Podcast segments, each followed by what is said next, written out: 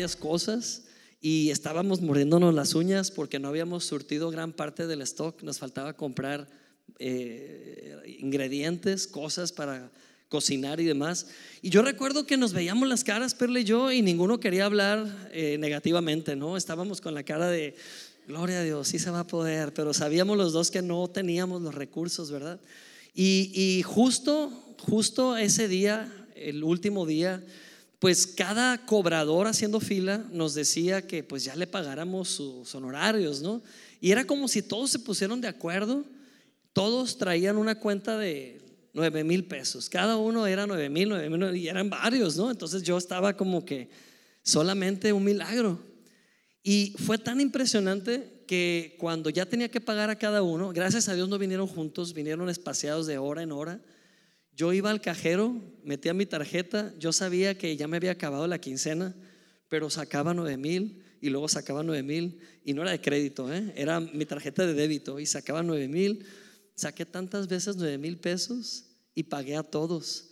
Y yo pude ver la mano de Dios ahí.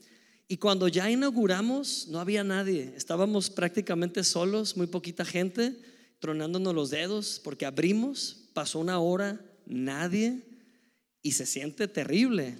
Pero una hora más tarde el lugar estaba abarrotado de personas, llegaba gente que ni conocíamos, hacían fila para comprar sus cosas y en ese momento, así como la película de En Busca de la Felicidad, yo dije, a este momento le llamo éxito, ¿ok? Este momento de mi vida se llama éxito. ¿Alguien ha saboreado las mieles del éxito alguna vez? Se siente muy bien. A tu alma le parece fenomenal sentir éxito. Pero también hemos estado en el otro lado, ¿verdad? de que ya estamos en una racha de que nada está apuntando para bien, todo parece que va de mal en peor y, estamos estresados porque las soluciones no llegan. Pues sabes, cuando tenemos éxito, la gente quiere la receta. Se acercan a ti y te dicen, hey, pásame la receta, ¿cómo le hiciste? Tengo amigos exitosos, empresarios, obviamente yo les pregunto, oye, ¿cómo le harías para esto? Pásame el tip, pásame el know-how. ¿Por qué? Porque buscamos esos ejemplos, ¿verdad? Y vivimos un mundo donde la gente está buscando la receta para la estabilidad emocional. La gente está buscando la receta para el éxito empresarial. La gente está buscando la receta para un matrimonio feliz, para tener hijos exitosos. Y pensamos que si alguien nos pasa la receta y la aplicamos, ya conseguimos también el éxito. Pero quiero decirte que el éxito no se transmite como si fuera una receta. Dios quiere trabajar como un chef en tu vida. Dios quiere que le permitas trabajar en tu vida en esa plenitud que Él ya proveyó. Él quiere que le permitas que te muestre la senda de la vida, el camino que debes seguir. Y quiero que leamos Salmos 16, 11. Lo vamos a leer con actitud. ¿Estamos listos? Como si hubiéramos desayunado. ¿Ok? Ok, dice me mostrarás la senda de la vida. En tu presencia hay plenitud de gozo, delicias en tu diestra para siempre. Amén. Qué maravilloso texto. Dice la palabra de Dios que Jesús mismo nos va a mostrar la senda de la vida. De tal forma que si no sabes cómo conciliar el éxito o conseguir una vida plena, Jesús es el camino. Y Él te dice, yo te voy a mostrar la senda de la vida. Y en su presencia, ¿qué encontramos? Plenitud de gozo, delicias a tu, a tu diestra para siempre. Amén. Cuando yo estaba en la universidad, para nada que yo me consideraba exitoso. Más bien estaba en un momento de cambios, de, de, de migrar de una etapa a otra, con muchas inseguridades. Y, para mí exponer en público era lo peor que me podían pedir que, que, hiciera, ¿no? Todavía la universidad temblaba bastante. De vez en cuando tiemblo también, ¿va? Pero ¿sabes qué? En ese momento de mi vida lo que yo menos consideraba era tener éxito. Y nos pasa a todos que como humanos nos centramos más en el éxito de alguien más que lo que Dios está haciendo en nosotros. Validamos de inmediato lo que otros tienen y lo queremos y no estamos viendo lo que nosotros tenemos. No estamos valorando lo que Dios ya nos dio, donde Dios está manifestándose. Y recuerdo que en la universidad eh, muchos de mis amigos me decían, oye, es que con quién tienes pacto, todo te sale bien. Y yo, a mí, sí, pero ¿cómo? Mira, el día que faltaste porque te enfermaste, suspendieron el examen. Yo digo, no, debería ser al revés. Cuando vengo deberían suspenderlo, porque cuando falto, ¿verdad? Y ellos me decían, no, es que no te das cuenta, pero tú hablas y todos se callan. Y parece que los profes tienen favorito y eres tú. yo, de verdad, yo no lo veía, honestamente. Y es que el ser humano quiere el éxito de los demás, no valora su propio éxito. El éxito que Dios tiene para ti no tiene nada que ver con que te compares con tal o cual persona. Dios ya te ve exitoso. Tienes que admitir que eres un éxito de Dios. Tienes que admitir que Dios no se equivoca en lo que está haciendo en tu vida. Aún sea trágico lo que enfrentes, aún sea incómodo lo que estás viendo, aún no tenga sentido lo que está frente a tus ojos, Dios tiene un plan. Ese plan es una receta y Él la está ejecutando perfectamente. ¿Puedes decir amén? ¿Alguien quiere la receta detallada para ver el favor de Dios? La palabra clave hoy es favor, dilo conmigo, favor de Dios. ¿Sabes lo que significa vivir bajo el favor de Dios? Yo no lo entendía ahora que soy un adulto, veo que Dios siempre me acompañó.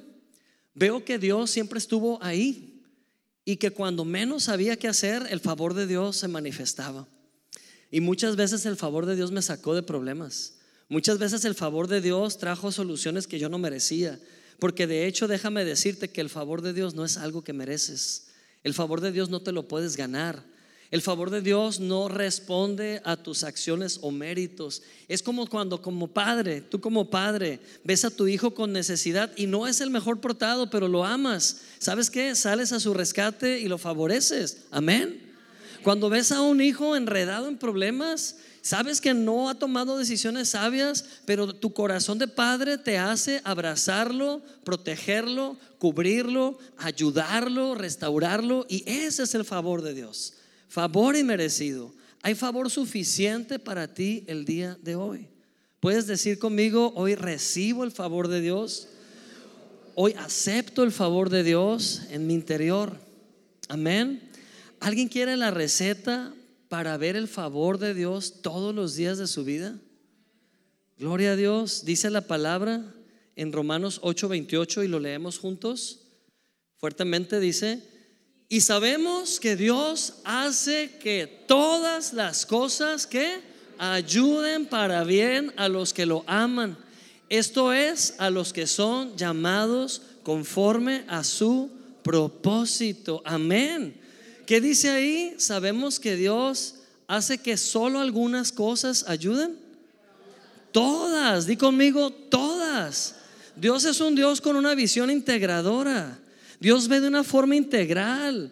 Tú como padre solo puedes atacar un problema a la vez. Yo como padre soluciono, eh, espérense, primero un recibo, luego otro recibo. Parece que a veces mis chamacos me juntan los recibos de dos meses de la escuela y me los traen juntos, ¿verdad? Yo digo, a ver, uno por uno y ataco los problemas uno por uno, porque esa es mi capacidad humana. Pero sabes que Dios tiene toda la gracia, Dios tiene todo el poder y el favor de mirar tu vida de una manera integral y tú estás desesperado porque quieres que Dios ya arregle todo de una vez por todas, Dios está ocupado de todo a la vez, llevándote gradualmente de gloria en gloria. Alonso, ¿y por qué no lo veo? Porque estás viendo a un plazo inmediato, estás teniendo una visión del día a día y del día a día no se aprecia. No sé tú, pero yo no veo avances cuando me enfoco en vivir un día a la vez pero cuando pasa el tiempo, yo miro el pasado, yo miro hace dos años, yo no estoy igual. Tú tampoco estás igual. Hace dos años tú estabas en otra situación o circunstancia. Han pasado cosas en tu vida de diversa índole. Ha habido cambios en tu mente. Ya no oras igual. Ya no ves a Dios igual. Las cosas cambian en tu vida. ¿Sabes por qué? Porque eres un árbol. Puedes decirlo conmigo. Soy un árbol. ¿Y dónde la Biblia dice esto? En Salmos 1. Bienaventurado el varón o la persona que no se ha sentado en silla de escarnecedores, sino que en la ley del Señor medita de día y de noche. ¿Será qué? Como un árbol plantado junto a corrientes de aguas. ¿Y qué va a pasar con ese árbol? siempre va a tener hojas, siempre va a estar fructífero, fuerte, porque ese árbol no eres tú solo, es Cristo en ti. Amén. Ese árbol es Cristo en ti. Por eso puedes tener la certeza de que van a pasar muchas temporadas, pero siempre vas a permanecer. Siempre vas a estar de pie. Hace tres domingos o cuatro hablaba de la metáfora de ¿qué eres más? ¿Un animal depredador de la sabana africana tratando de cazar una presa en el día a día? ¿O un árbol que ve pasar las temporadas del año primavera, verano, otoño, invierno, pero está quieto, tranquilo, sabiendo que la misma naturaleza de este mundo y de sí mismo traerá primaveras otra vez, traerá frutos otra vez. Tal vez ahorita no hay fruto, tal vez ahorita te sientas en desventaja, tal vez ahorita no es el día más feliz de tu vida, humanamente hablando, pero no miremos a corto plazo, amén. Aprendamos a ver cómo Dios ve, cómo Dios ve, Dios ve a plazo eterno. Dios ve la eternidad. Dios te ve íntegro. Dios te ve salvo. Dios te ve limpio. Dios te ve puro. Dios ve a su Hijo en ti. Amén. Gloria a Dios. Así que la palabra que más llama mi atención en Romanos 8:28 dice, sabemos que todas las cosas que ayudan para bien a los que lo aman. Literalmente busqué en la mañana en el griego la palabra ayudar para bien y me encontré con una palabra tan difícil de pronunciar, pero tiene tanto sentido. La palabra en griego que resume que todas las cosas ayuden para bien es sinergasontai. Díganlo conmigo, sinergasontai. Otra vez, sinergasontai. Y de sinergatonsai, ay, ya lo dije mal, de sinergasontai se deriva la palabra sinergizar. ¿Ha escuchado la palabra sinergizar? Ah, ya es, ya es más, más amable la palabra, ¿no? Yo creo que ha sido la palabra de la década y sobre todo en, este gremio de los, de los motivadores y demás, ¿verdad? Sinergizar. ¿Qué es sinergizar? Sinergizar es unir elementos y cuando los unimos algo sucede que se viene un crecimiento exponencial. Amén. Es, es, es más que uno más uno en lugar de que nos dé dos, nos da diez. Y dice la Biblia que Dios, todas las cosas que vivas, las va sumando.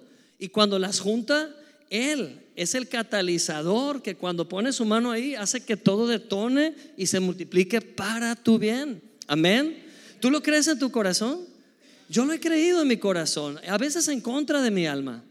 Yo lo, lo he creído en mi corazón, a veces en contra de mis sentimientos. Mis sentimientos dicen, no hay, no se puede, estás débil, nadie quiere ayudar, a nadie le importa, tú estás solo. No, yo puedo ver con el espíritu. Si yo todo lo procesara con mis emociones, mejor no hago nada.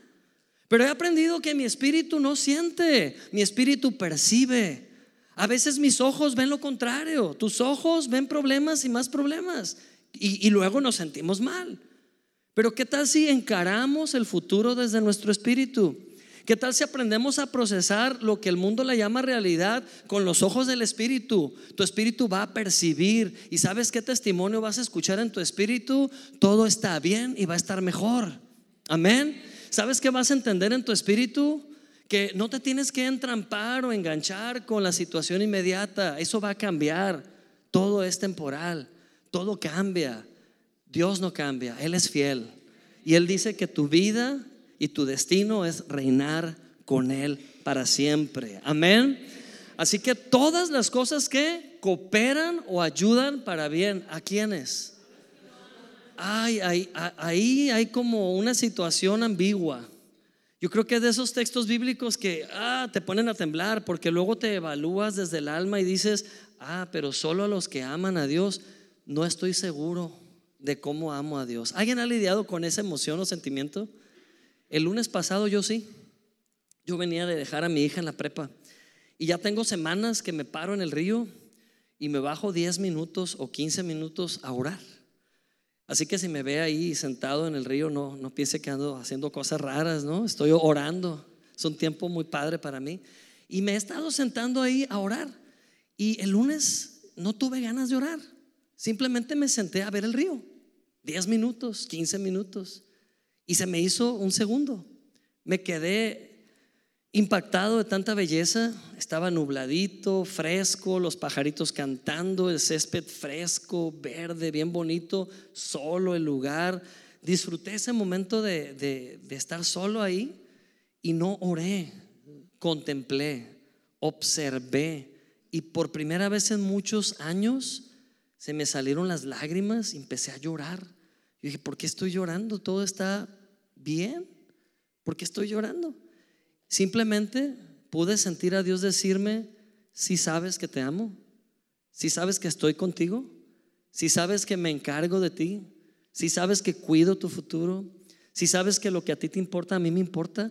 Fue tanto en un instante, fue tanto conectar con esa mente de Dios en un instante y comprender muchas cosas que no había estado reflexionando últimamente, que simplemente daba por sentado. Y, eso no fue todo. Cuando todo esto vino a mi mente, la pregunta que más me movió fue, ¿Y cómo puedo saber que yo te amo, Señor? ¿Cómo puedo estar seguro que yo te amo? Porque asumo que te amo. Asumo, crecí en un hogar cristiano desde los ocho años. Crecí escuchando sermones todos los domingos. Crecí yendo a la iglesia al, principio porque me llevaban, después porque yo iba. Crecí escuchando a otras personas, sirviéndoles. ¿Cómo sé que te amo? Para mí amarte es asumir que te amo, pero yo no quiero vivir asumiendo que te amo. Quiero saber que te amo. Y puedo entender que amo a Dios, porque es una expresión natural. ¿Has visto un bebé que la mamá se desbarata con el bebé de un mes de nacido y le hace circo y le hace juego y el bebé la ve bien sin embargo y se voltea para otro lado? ¿Será que el bebé no ama a su mamá? Es que el bebé no está consciente de eso. Pero ¿qué pasa cuando el bebé empieza a crecer? responde. Amén. El bebé responde con una sonrisa, después el bebé pide brazos y la mamá se emociona porque el bebé la quiere. Luego el bebé dice, mamá, ay, dijo mamá, y le hace el día, ¿verdad? Y sabes, vamos viendo en el ser humano gradualmente esa respuesta que crece y crece y es una respuesta al amor que recibe. Y como creyentes, a lo mejor al principio no entendemos de amor, solo recibimos y nos hinchamos como los bebés de tanto que recibimos de, de Dios, ¿verdad? Pero hay un punto en la vida donde la madurez te hace retribuir. La madurez te hace expresar que también amas. Y esa parte de bebé, de soy amado, ya lo superamos. ¿Cuántos saben que son amados? ¿Cuántos saben que Dios nos ama perfectamente? Pero viene una etapa de madurez donde ahora tú quieres amar a Dios. Y me llama la atención que la clave de este texto bíblico Romanos 8:28 es a los que aman a Dios, todo les ayuda para bien.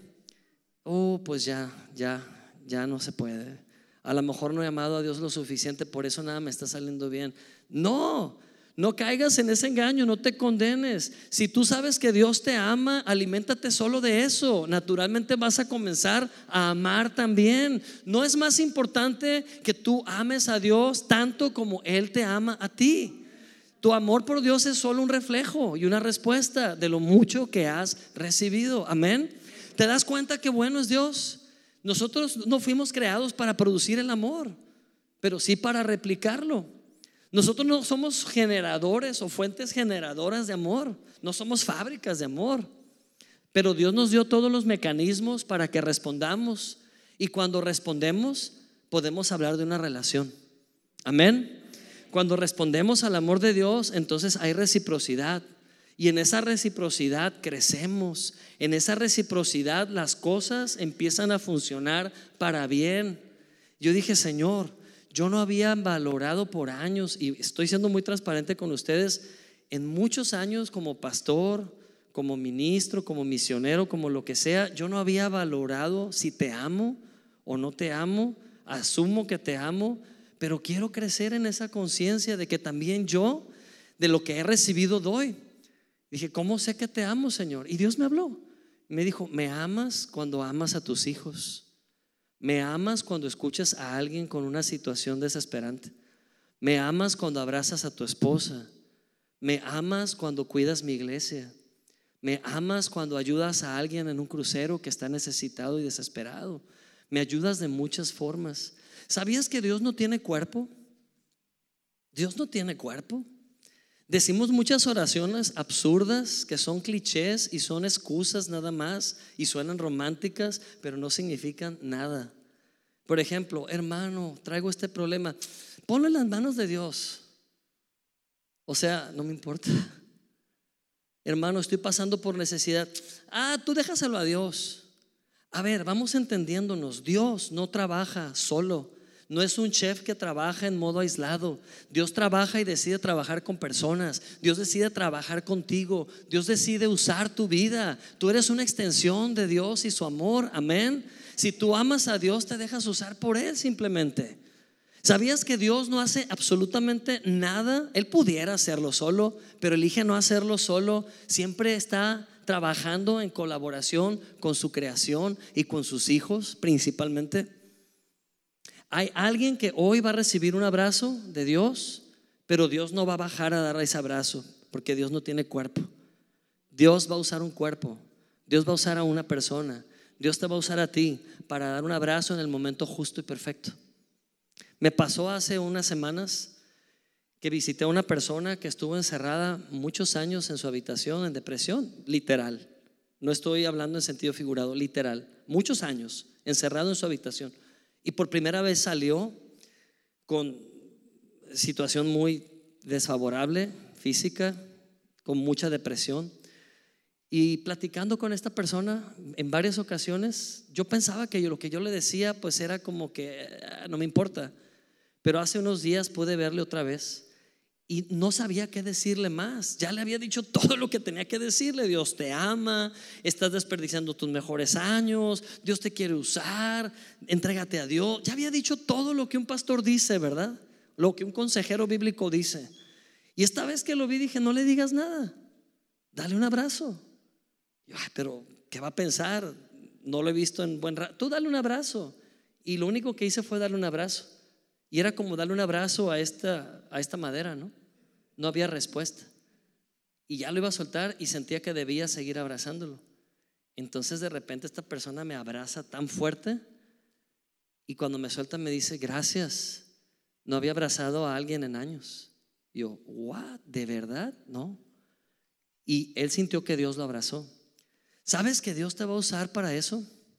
Para, para, hacer, para que seas una extensión de su amor y ahí sabes que estás en una relación amando a Dios. Amén.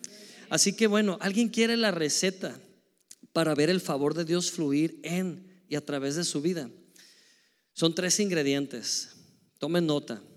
Ingredientes para que todo te salga bien. Número uno, honra su presencia. ¿Lo decimos en voz alta? Honra su presencia. ¿Qué pasa con su presencia? Leímos Salmos 16, 11, dice, me mostrarás la senda de la vida. Y en tu presencia, ¿qué? Hay plenitud de gozo, delicias a tu diestra para siempre. Amén. Honrar la presencia de Dios, la verdad que no es un concepto con el cual estamos tan familiarizados. ¿Cómo que honrar su presencia? Ah, es cantarle. O ah, es venir a la iglesia. No, es más que eso. Honrar su presencia es estar consciente que Dios está contigo 24/7 y atiendes esa presencia. Amén. Es como cuando te pusiste de novia o de novio en una primera relación. ¿Tú recuerdas lo que sentías en el estómago? ¿Tú recuerdas esas mariposas en el vientre o no? ¿O ya se les olvidó? Ya fueron muchos años. Yo me acuerdo cuando Perla y yo nos pusimos de novios y yo andaba bien nervioso porque íbamos a ir a cenar y yo inventé, siempre me ha encantado inventar cosas y rallies y todo, ¿no? Entonces yo le dije a Perla, vamos a ir a una posada. Ah, bueno, te arreglas, paso por ti, vamos, ok.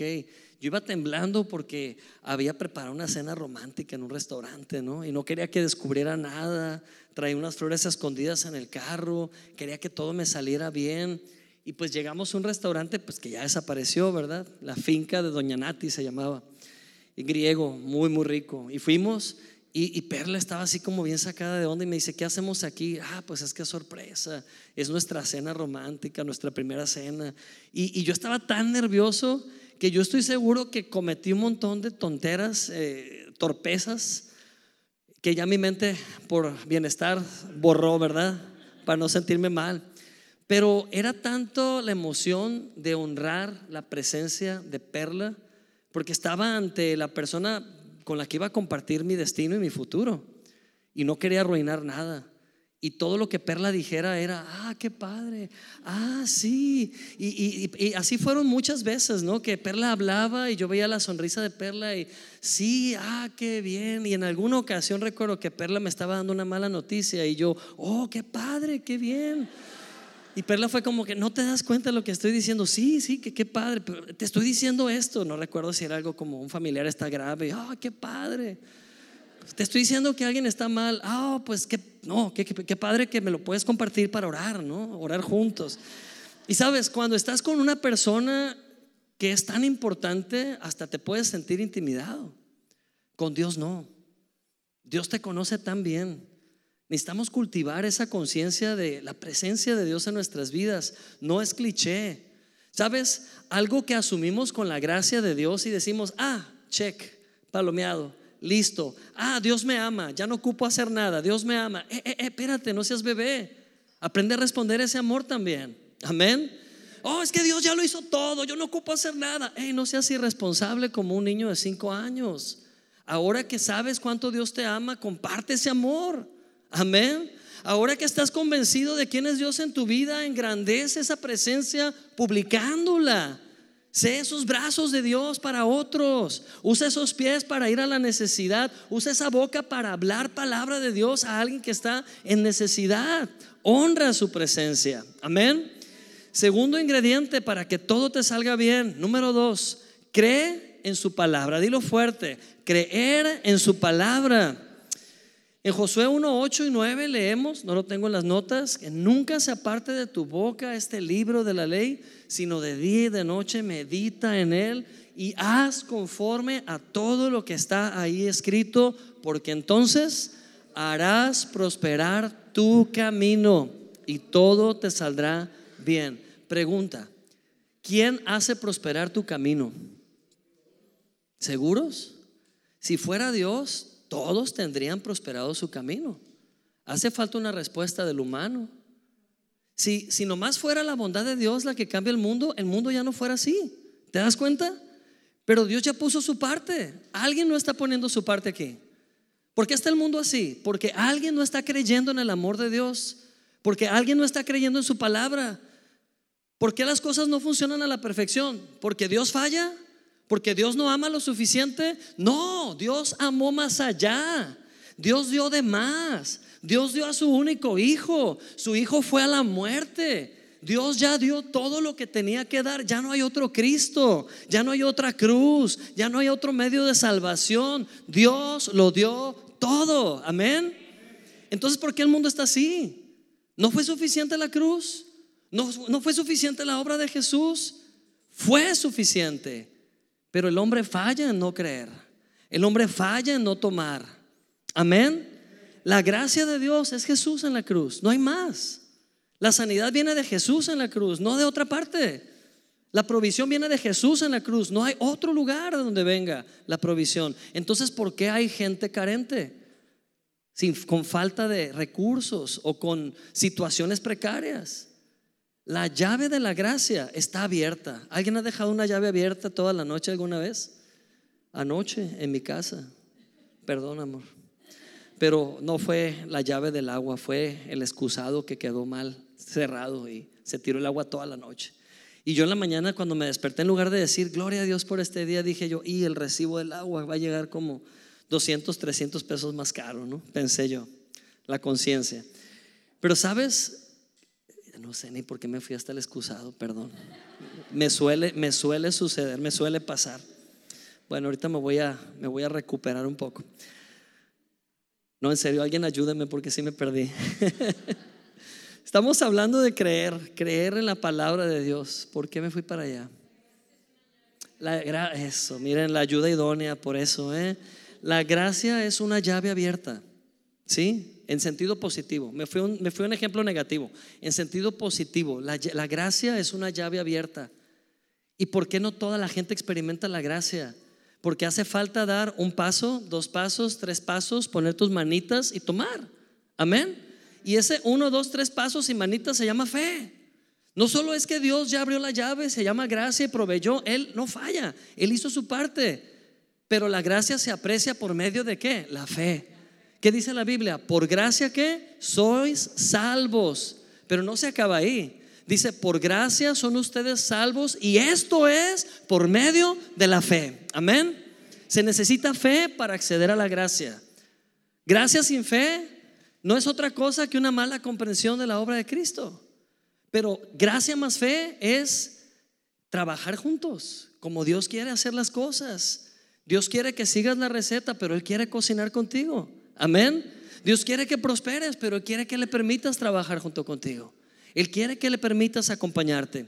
Creer su palabra, dilo conmigo. Creer su palabra. ¿Sabes que a veces nos es más fácil creerle al compadre, creerle al gurú, aquel que va a dar una conferencia, creerle a este influencer que lleva años dando eh, contenidos, creador de contenidos, y estamos tan absortos de información por todos lados y le damos crédito a todo, pero la mente que creó el universo, generador de toda sabiduría, vive dentro de ti. Y su palabra tiene todas las recetas que necesitas para prosperar en cada área de tu vida. Pero la verdad es que dividimos la atención aquí, allá, allá y no nos queremos perder de nada. Empieza a darle valor a la presencia de Dios, honrar esa presencia, comienza a creer su palabra literalmente. Y número tres, tercer ingrediente, para que todo te salga bien, vive por su poder. Lo puedes decir en voz alta, vive por su poder. Efesios 3:20 dice, y aquel que es poderoso para hacer todas las cosas mucho más abundantemente de lo que pedimos o pensamos, según el poder que actúa en nosotros. Amén. Que está hablando de tres cosas que deshacen nuestro ego. Es que hermanos, funcionamos de dos maneras, o con nuestra terquedad humana y nuestro ego, o dependiendo del poder de Dios. Ante cualquier problema que tengas, siempre va a ser tu decisión o le metes tu ego y te defiendes tú y peleas en tus fuerzas, te puede ir más o menos, te puede ir bien, te puede ir muy mal, nunca sabes, o dependes del poder de Dios para esa circunstancia. Yo ya no quiero andar a prueba y error. Yo he decidido depender del poder de Dios aún en las cosas más sencillas de la vida. Hay cosas que yo puedo hacer sin Dios, pero elijo hacerlas con Dios. Amén hay trámites gubernamentales, ahí sí ocupo depender de Dios hasta el máximo. No, no, hay cosas humanas que tengo que arreglar, pero yo digo, Señor, tú estás conmigo, confío en tu amor, confío en que me amas y yo te amo también, que pueda salir mal. Todo nos ayuda bien a los que te amamos, amén. Y sabes, me preparo para recibir y esta semana ha sido una semana de una de muchas que sucedieron hace años y ya extrañaba que sucedieran ver la manifestación de la gracia y el favor de Dios en mi vida, abriéndome puertas que no se habían podido abrir en años. Y nada más por creer que Dios me ama y yo lo amo. Amén, valorar su presencia. Todo cambia, amados hermanos, todo cambia. Aquí encontramos estos tres ingredientes que mencionamos, pero este último habla de que Él es poderoso, dilo conmigo, Él es poderoso en mi vida. Y dice que Él puede hacer las cosas mucho que más abundantemente. Ahí va, golpe número dos a nuestro ego. Él es poderoso, Él hace las cosas más abundantemente que yo. Y tercer golpe a mi ego es según el poder que actúa en mí. O sea, no yo, el poder que actúa en mí. ¿Y cómo se llama ese poder en ti? La fe. La fe es el poder que Dios te dio para actuar. Tú tienes fe oh, pastor, usted mejor ore por mí porque yo no sé si Dios me va a escuchar. Mismo poder que tú tienes y que yo, mismo poder que yo tengo, tú lo tienes. Dios no da porciones diferentes de su espíritu.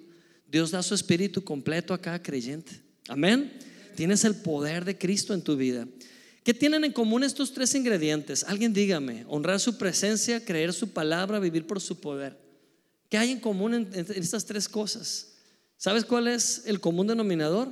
Los tres ingredientes te desenfocan de ti. Los tres ingredientes te desarticulan de confiar en ti mismo. Los tres ingredientes te dicen la victoria no está en tu fuerza, la victoria está en Cristo. Amén.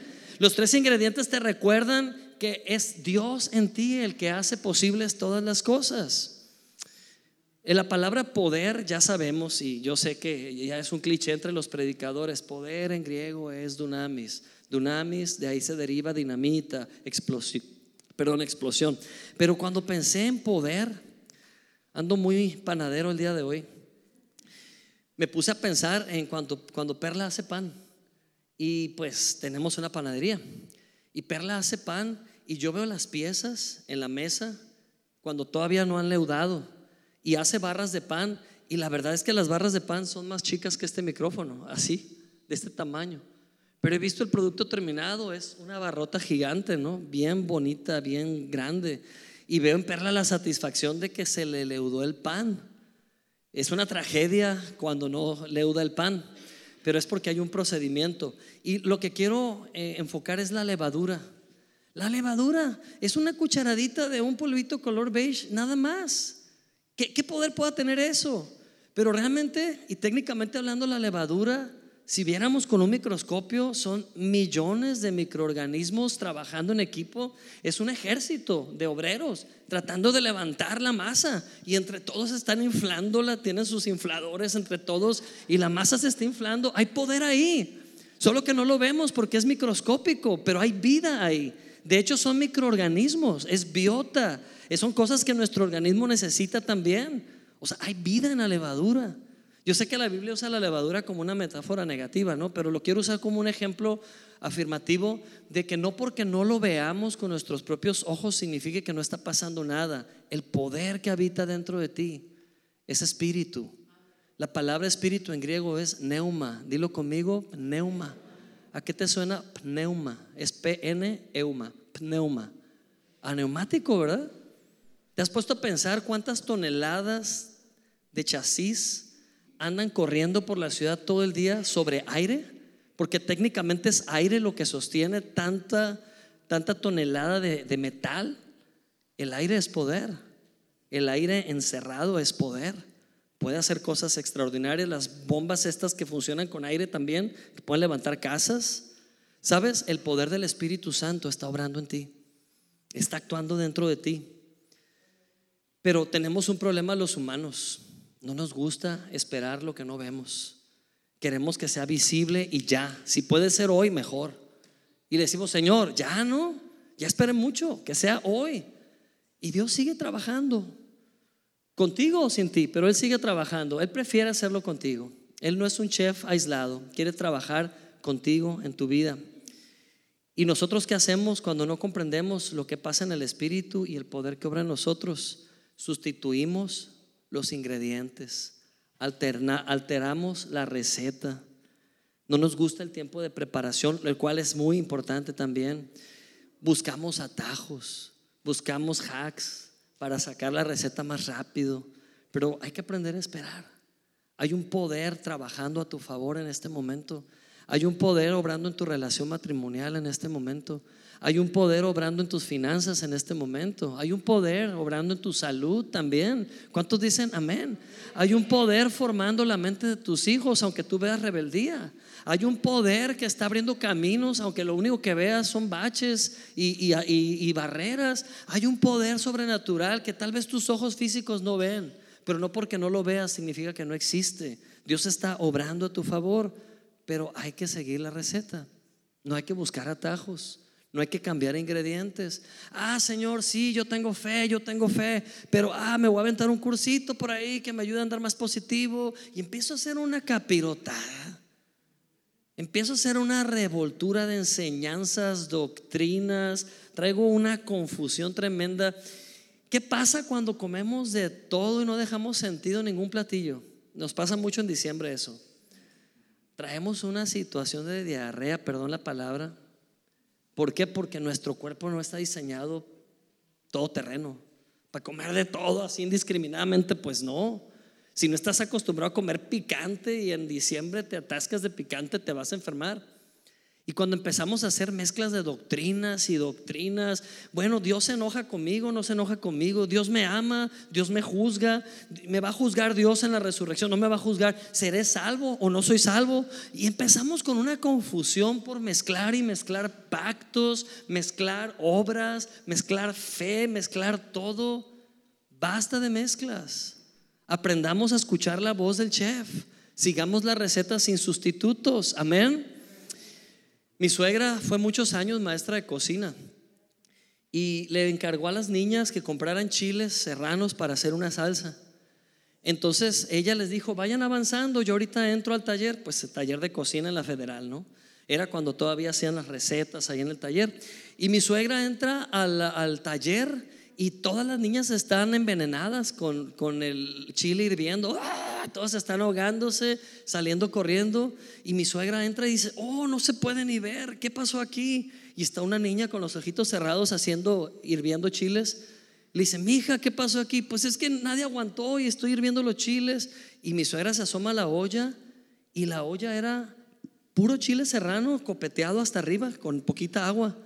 Y dice mi suegra, mi hija, pero ¿por qué todos esos chiles en una olla tan chica? ¿O por qué tantos chiles? No, pues es la receta, ¿no?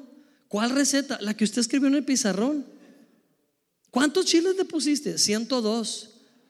No, mija, yo puse uno o dos chiles, no 102 chiles. No, pues la niña estaba haciendo una bomba ahí en la escuela sin saber, ¿no? No, no, terrorista esa niña. Horrible. Y sabes, a veces por no poner atención, a veces por confundir pactos, hacemos unas recetas para la muerte tremendas. Dios es vida, Dios es paz, Dios no anda a prisas, tú andas a prisa, yo ando a prisa, Dios no anda a prisa. Aprendamos el ritmo de Dios, todo va a salir bien.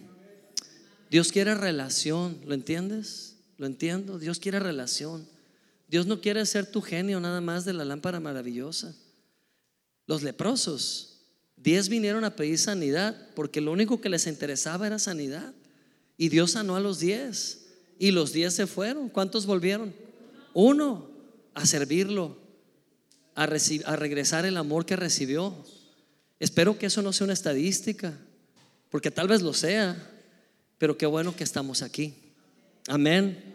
Qué bueno que estamos aquí diciéndole al Señor, gracias por lo que hiciste. Yo te amo también, Señor. Yo te amo también. Y termino con esto. Amar a Dios es caminar con Dios. Tú caminas con Dios. ¿Cuántos saben de David? El que se convirtió en rey. Yo hubiera esperado que David haya ido a, Cambridge o a Harvard a estudiar para ser rey. Yo hubiera esperado que a David mínimamente lo hubieran metido a una universidad de renombre acá en Latinoamérica y, y que hubiera tomado posgrados, maestrías para ser un buen rey. ¿Sabes cuál fue la preparación de David? David una cosa buena sí tenía y era sentarse en la pradera con su arpa a inventar canciones a Dios. ¿Sabes qué es eso? Enfoque en valorar la presencia de Dios, cantarle a Dios. Yo, si yo hubiera sido papá de David, yo le hubiera dado un sopapo a David en la cabeza. Yo le yo hubiera dicho, ple, flojo, levántate, aprende a tus hermanos, ahí andan en la guerra arriesgándote. Ahí estás con tu guitarrita, con tu arpa, muchacho este maduro. Pero sabes que David, a él no le importaba, él quedaba absorto en la presencia de Dios y Dios le enseñó a matar leones para defender a sus ovejas. Y cuando pasó el curso matar leones, número uno, pasó al curso matar osos. Matar leones le enseñó a matar osos. Y después de matar osos pasó ese curso y ahora era conocido como el terror de los gigantes porque David mató al gigante más amenazante que había entre los filisteos, Goliat. Y sabes que nada de esto a David le costó su ego ni le costó su esfuerzo humano. ¿Saben con qué mató un gigante David? Con una piedrita. ¿Cuántas piedras tomó? Cinco. Cinco es el número de la gracia, pero de las cinco eligió una. Y a la primera, con esa, ¡pa! mató al gigante. Y este es un símbolo de Cristo derrotando a Satanás por ti. La gracia de Dios derriba al enemigo a tu favor si tú cooperas con Dios. Sabes, Dios no va a hacer nada solo, necesita que tú cooperes. Si tú dices, Señor, este problema lo pongo en tus manos, no lo pongas en las manos de Dios. me van a crucificar por lo que estoy diciendo, pero te digo algo, esa es pura excusa, es pura poesía cristiana. No seamos poetas cristianos. Un poeta cristiano no llega a ningún lado. No pongas en manos de Dios el problema, toma autoridad porque Dios está contigo. Encárgate de traer soluciones a tu casa porque Dios te ha dado el poder para hacerlo. Deja ya de regresarle a Dios las cosas porque ella dijo, siempre te sustentaré, siempre te ayudaré. No temas porque yo estoy contigo, dice el Señor. Isaías 41:10. No desmayes porque yo soy tu Dios que te esfuerzo. Siempre te ayudaré siempre te sustentaré con la diestra de mi justicia. Pero aprendamos a tomar al león y romperle el hocico, perdón, pero es correcto, ¿ok? Totalmente correcto. Satanás es un león rugiente, buscando a quien devorar. Rómpele el hocico a Satanás. Perdón. Queridos hermanos conectados online, yo sé que están en diversas partes del país y de Latinoamérica y lo que acabo de decir fue grosero, pero Satanás se cree león y tiene hocico. ¿Ok? Ni modo. Detén al, león, que no te intimide más, porque el león verdadero, el león de la tribu de Judá, vive en ti. Y cuando tú amas a Dios, ruges junto con el león de la tribu de Judá. Y Satanás queda intimidado bajo el estrado de tus pies. Que la enfermedad no te domine más. Que la escasez no te asuste más. Toma autoridad. Da pasos. Estás trabajando, vas bien. Dios bendice toda obra de tus manos. Dice la Biblia, yo te doy el poder de hacer riquezas. No dice la Biblia, te mando una paca de billetes, mi hijo del cielo. No, yo te di el poder para qué? Para hacer riquezas. Estás bien si estás trabajando. Trabajar es algo espiritual también, porque no estás trabajando desde el afán, estás trabajando desde la fe. Amén. Así que termino con esto, amados hermanos. Ah, ¿verdad? Se quedaron, se quedaron en suspenso. Primera de Juan 4:16 dice, así hemos llegado a saber y creer que Dios nos ama. Dios es amor y el que vive en el amor vive en Dios y Dios en él. Es el siguiente versículo, por si lo pueden poner para leerlo juntos. Lo leemos, dice, así hemos llegado a saber y creer que Dios nos ama. Dios es amor y el que vive en el amor vive en Dios y Dios en él. Amados, termino con esto. No solo sepas que Dios te ama, cree que Dios te ama, practica esa relación de dos vías. Amén. Cocina con Dios tu futuro, prepara con Dios lo que sigue, camina con Dios. Dios no va a hacer nada sin tu consentimiento, ¿sabes? Esa idea, esa idea equivocada de Dios en su soberanía me agarró y me estrelló y me levantó y me sacudió hasta que hice caso. ¿Sabes qué? Dios trabaja más con la voluntad del hombre. Dios no es un intruso o alguien que irrumpe en la vida y te quita tu voluntad. Dios no te quita tu voluntad. Sé humilde y rinde tu voluntad. Y coopera con Dios. Si tú empiezas a cooperar con Dios desde ahorita, vas a vivir en sanidad. Si empiezas a cooperar con Dios desde ahorita, vas a ver otro panorama diferente. Comienza ya. Amén. No he visto a un próspero, a una persona próspera que no sepa bendecir. Va de la mano bendecir y prosperar. Bendice. Sé las manos de Dios que da, que ayuda al necesitado. Bendice. No retengas. No he visto prósperos bíblicamente hablando que prosperen reteniendo, con miedo a perder, con miedo al futuro. Más bien he visto al justo prosperar como palmera y como cedro en el Líbano, como árbol, un árbol naturalmente fructificante. Amén. Vamos a orar. Ahí en tu lugar cierra tus ojos. Y vamos a decir juntos, Padre, gracias. Gracias por tu palabra. Gracias por renovar nuestro entendimiento. Gracias porque toda trampa del alma ha sido exhibida y porque no tiene poder ninguna de estas trampas sobre mi alma. Tengo un alma renovada en Cristo, cada día renovada, transformada y camino con Jesús en revelación de su gracia cada día. Gracias Padre por tu sanidad. Gracias Padre por tu provisión. Gracias Padre por esa relación Padre e Hijo que gozamos, que tenemos. Y gracias porque todas las cosas me ayudan para bien. Todo coopera, sinergiza para mi bien. Todo suma, nada se desaprovecha para un hijo de Dios. Gracias en el nombre precioso de Jesús. Sigue dando gracias a Dios. Y hoy quiero preguntar si hay alguna persona que por primera vez ha escuchado el Evangelio, que por primera vez ha escuchado el plan de salvación. Te lo resumo rápidamente, amada persona, si esta es la primera vez que estás en una iglesia cristiana o segunda vez, el plan de salvación de Dios para ti es que recibas a Jesús. Porque si recibes en tu corazón a Cristo Jesús, estás dándole un sí a la vida eterna. Estás dándole un sí a la vida en abundancia. Y si tú eres esa persona, esta invitación es muy especial para ti. Hay decisiones que nos van a cambiar el resto de la vida, pero esta decisión de aceptar a Jesús va a cambiar tu eternidad.